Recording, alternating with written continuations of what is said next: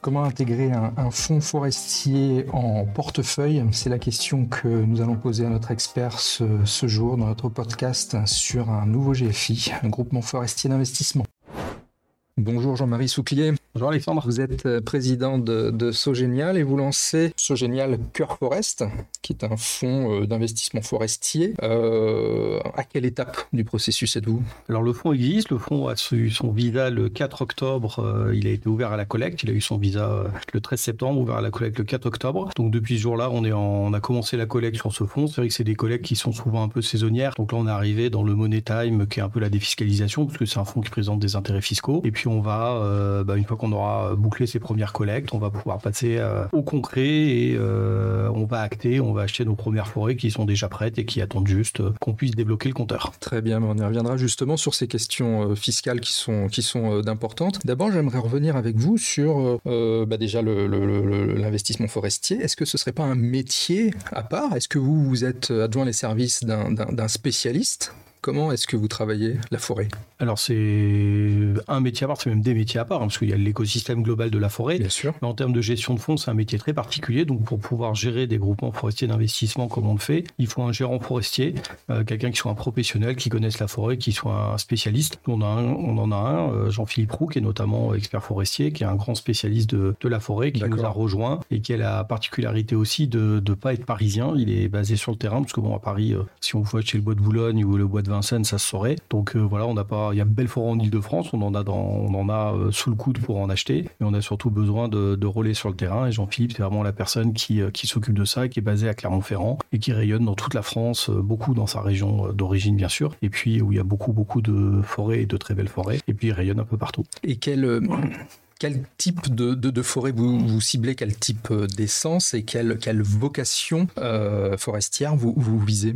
Alors on est assez large sur la stratégie d'investissement. Il y a des règles très précises dans le, euh, code monétaire et financier et puis dans le code forestier sur, ce type de fonds. On vise, nous, si possible, des, forêts à part dans les landes, bien sûr, hein, mais qui ne soient pas mono-espèces. On veut vraiment de la, la, variété entre feuillus, résineux, entre plusieurs, plusieurs âges, plusieurs maturités de fonds, enfin de fonds d'arbres, bien évidemment. L'idée, c'est d'aller chercher des belles forêts qui ont du potentiel de croissance, qui ont de la création de valeur dans le temps, et puis aussi des forêts sur lesquelles on aura un peu de travail, c'est-à-dire que bah, la forêt, c'est pas quelque chose qu'on regarde grandir, même si euh, on dit souvent que l'avantage de la forêt, c'est qu'on regarde le patrimoine grandir et donc l'argent qu'on gagne, mais euh, pour bien gagner de l'argent et pour bien faire euh, prospérer la forêt, donc la protéger et faire qu'elle se développe bien, c'est deux intérêts vraiment liés, la forêt se développe bien et du coup on gagne de l'argent. Bah, régulièrement, il faut faire des coups, il faut travailler la forêt, il faut replanter, et donc on va aussi travailler sur ces sujets-là dans une optique de, de maximisation de la séquestration carbone. Bien sûr, mais là on est sur des, sur on n'est pas sur du rendement court terme, bien évidemment. Là on est sur des dizaines d'années quand on, quand on s'engage sur un investissement, euh, un investissement forestier qu'on peut faire d'ailleurs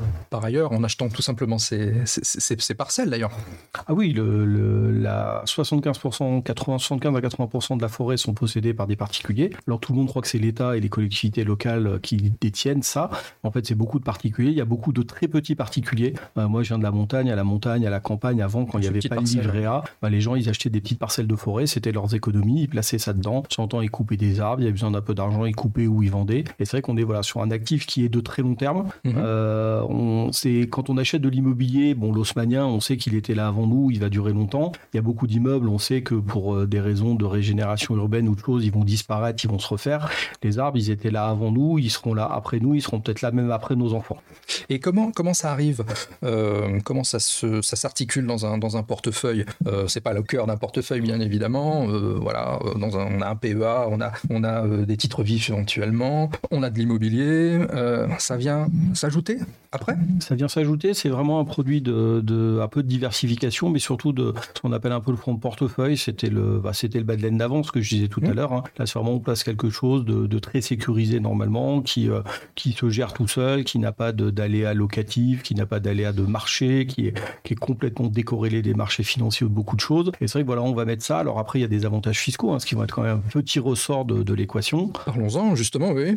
Alors, c'est pas, pas d'IFI, par exemple, c'est ça? Alors, pas d'IFI, notamment, puisqu'il n'y a pas de bâtiment, donc c'est un produit qui est complètement exonéré d'IFI. Euh, il y a un grand intérêt en termes de transmission, puisqu'on a une exonération de 75% des droits de succession sur la forêt quand on transmet de la forêt, donc, que ce soit en donation ou en transmission après décès. Donc, c'est quelque chose de très intéressant pour ceux qui, par exemple, ont des très gros patrimoines, qui veulent quand même optimiser la fiscalité de transmission, ou ceux qui n'ont pas de descendants directs et qui du coup veulent, au lieu d'avoir des prélèvements très prohibitifs quand on n'a pas de descendants directs, bah, peuvent comme ça transmettre avec des grosses exonérations.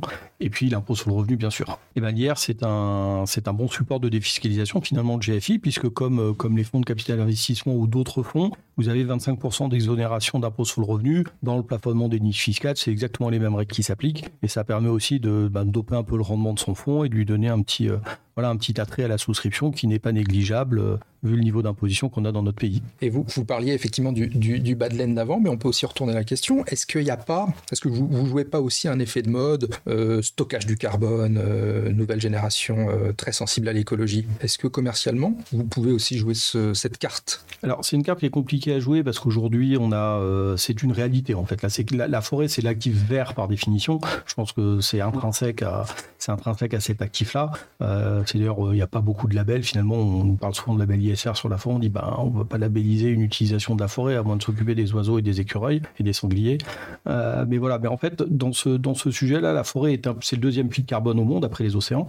Euh, alors, il y en a partout. on parle de l'Amazonie, poumon, poumon du monde. Mais c'est vrai que dans la forêt, bah oui, il y a, ce, y a cet atout de la séquestration carbone. Alors, ce qu'il faut quand même voir, c'est que il y a deux façons d'aborder les choses. C'est-à-dire qu'en fait, l'arbre, quand on achète la forêt, l'arbre, il a, il a déjà séquestré une patrie de son carbone. en fait, il y a une séquestration sur laquelle on n'a pas d'impact. Elle est naturelle, elle se fait comme ça et elle est très importante. Et puis après, il y a toute la séquestration carbone qu'on peut améliorer par le, choix des espèces, par la façon de planter, par, par beaucoup de choses. Et euh, bah oui, aujourd'hui, euh, c'est une, c'est une réalité. Il faut en profiter, il faut l'utiliser parce que euh, d'abord, le premier sujet, c'est que c'est un sujet planétaire et c'est un sujet d'humanité, de, de, de bah, survie est peut-être un terme extrême, mais c'est un sujet écologique fort d'augmenter la séquestration carbone. Et puis pour les porteurs de parts, bah, à terme, il pourrait y avoir des, des impacts économiques, puisqu'aujourd'hui, c'est un certificat carbone commence à se vendre, commence à y mmh. avoir des choses qui se font. Aujourd'hui, c'est encore compliqué dans les forêts parce que c'est pas des fonds qui ont été créés pour ça, mais il y a beaucoup de travail en cours pour euh, justement euh, prendre un peu de virage et optimiser, euh, optimiser le, on va dire dépoussiérer peut-être un peu le, fonds forestier, même si c'est des fonds très jeunes, hein, les GFI, et les, orienter dans ce, dans ce sujet-là. Il y a pas mal de gens qui travaillent là-dessus. Ah, c'est un secteur assez, assez concentré, j'imagine.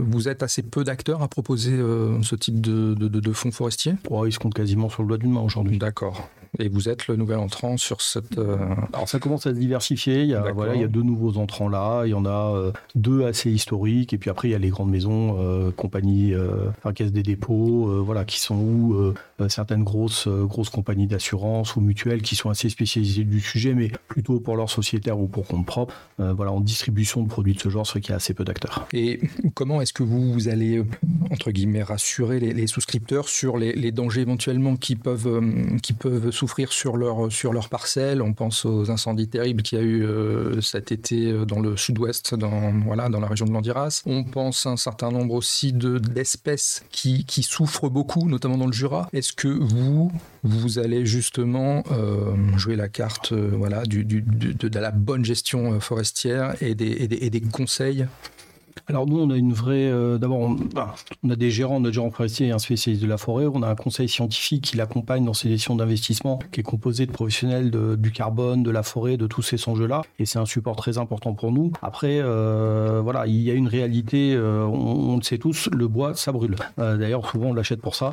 donc les arbres, ça brûle, ça arrive. on pourra jamais empêcher un arbre de, brûler. Ça, c'est voilà, c'est on peut, il y a rien à faire. Par contre, notre travail à nous en tant que propriétaire et donc à quelque part exploitant forestier, c'est de faire en sorte que le bois brûle le plus doucement possible, que l'incendie se propage le moins possible pour que les secours aient le temps d'arriver et que les secours aient les moyens d'arriver. Et nous, notre travail, ben, on a des plans simples de gestion, c'est obligatoire. Et notre travail, c'est de, travailler très fort là-dessus pour que euh, on ait les meilleures choses là-dessus et qu'on ait euh, essayé d'être les plus performants. Après, voilà, ça arrive, ça brûle. Et euh, ça, c'était sur la partie un peu incendie. Et puis sur la partie plus calamité naturelle ou les arbres qui souffrent. Maladie, Après, maladie ou des endroits où il y a un peu trop de réchauffement. Bah, L'idée, ça va être aussi de bien choisir les espèces, de bien choisir les forêts qu'on achète. Elles sont toutes visitées une par une, les arbres sont comptés, sont analysés, expertisés un par un quand on achète une parcelle. C'est un très gros travail. Et c'est vrai que voilà, on sera jamais à l'abri, comme dans l'agriculture, d'une calamité nature, d'une catastrophe naturelle, d'une calamité euh, de maladie ou de choses comme ça. Il faut prendre le maximum de précautions à l'origine. Donc ça veut dire stop à la monoculture et mono-espèces euh,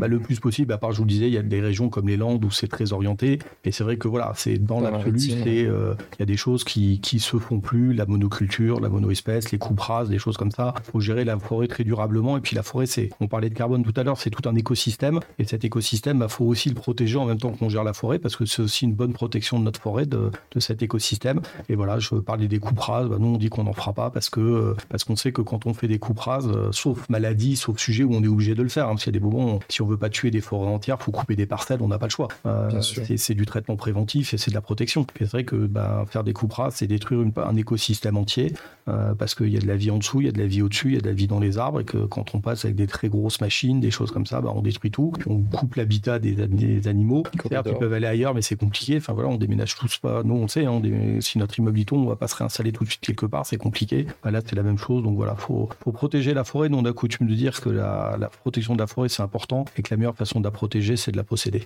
Merci. Pour, pour, euh, pour les questions concrètes des, des, caractéristiques de, de, de, de part, le, le, le minimum, on, on, le connaît, il sera à combien le, la, le minimum de souscription, il est de 5 parts à 200 euros, donc de 1000 euros. L'idée, c'est d'avoir vraiment un fonds qui soit accessible au plus grand nombre, facilement, euh, pour que les gens qui, qui s'intéressent à la forêt, qui s'intéressent à cet actif, bah, puissent commencer à mettre un peu d'argent dedans, et puis après se dire qu'ils en montreront peut-être plus ou qu'ils resteront là, mais qu'en tout cas, ils, se, ils soient concernés par cet actif, c'est très important, et qu'ils aient, quand on possède quelque chose, on est toujours plus concerné que quand on ne possède pas, et on veut que les gens soient concernés, qu'ils aiment la forêt, qu'ils aillent en forêt, qu'ils s'approprient vraiment ce qu'ils ce qu'ils vont acheter. Et c'est un investissement donc, qui, est, qui, est, qui est effectivement conseillé pour, enfin conseillé entre guillemets pour, pour plusieurs dizaines d'années. On, Alors nous, on a toujours une durée de recommander, mais ça c'est comme tous les fonds, on dit 8-10 ans. On peut faire et puis après, c'est du, euh, c'est des actifs qui se gardent souvent sur des, des, très longues durées, parce que, parce que comme je vous disais tout à l'heure, l'arbre il était souvent là avant qu'on arrive, il sera là après nous. Donc nous on l'accompagne pendant une partie de sa vie, et puis c'est vrai que bah voilà, les gens suivant les, suivant la vie qu'ils ont et le, les aléas de la vie, et puis les, placements et les choses, ils vont rentrer un moment, ils vont arbitrer un autre, ils vont revenir. C'est un peu le, le cycle de l'investissement aujourd'hui et de la constitution d'un patrimoine. Alors le GFI, il, il tourne. Est-ce qu'on peut imaginer, euh, à partir d'un certain nombre d'années, un détachement de dividendes?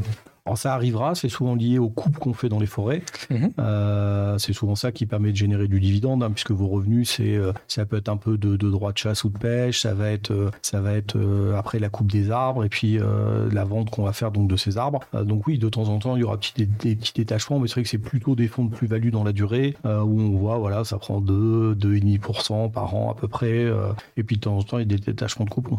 Merci Jean-Marie pour toutes ces, ces, ces précisions, toutes ces informations fort complètes sur le GFI Cœur Forest. Je rappelle, Jean-Marie Souclier, que vous êtes président de ce génial. Merci beaucoup. Merci.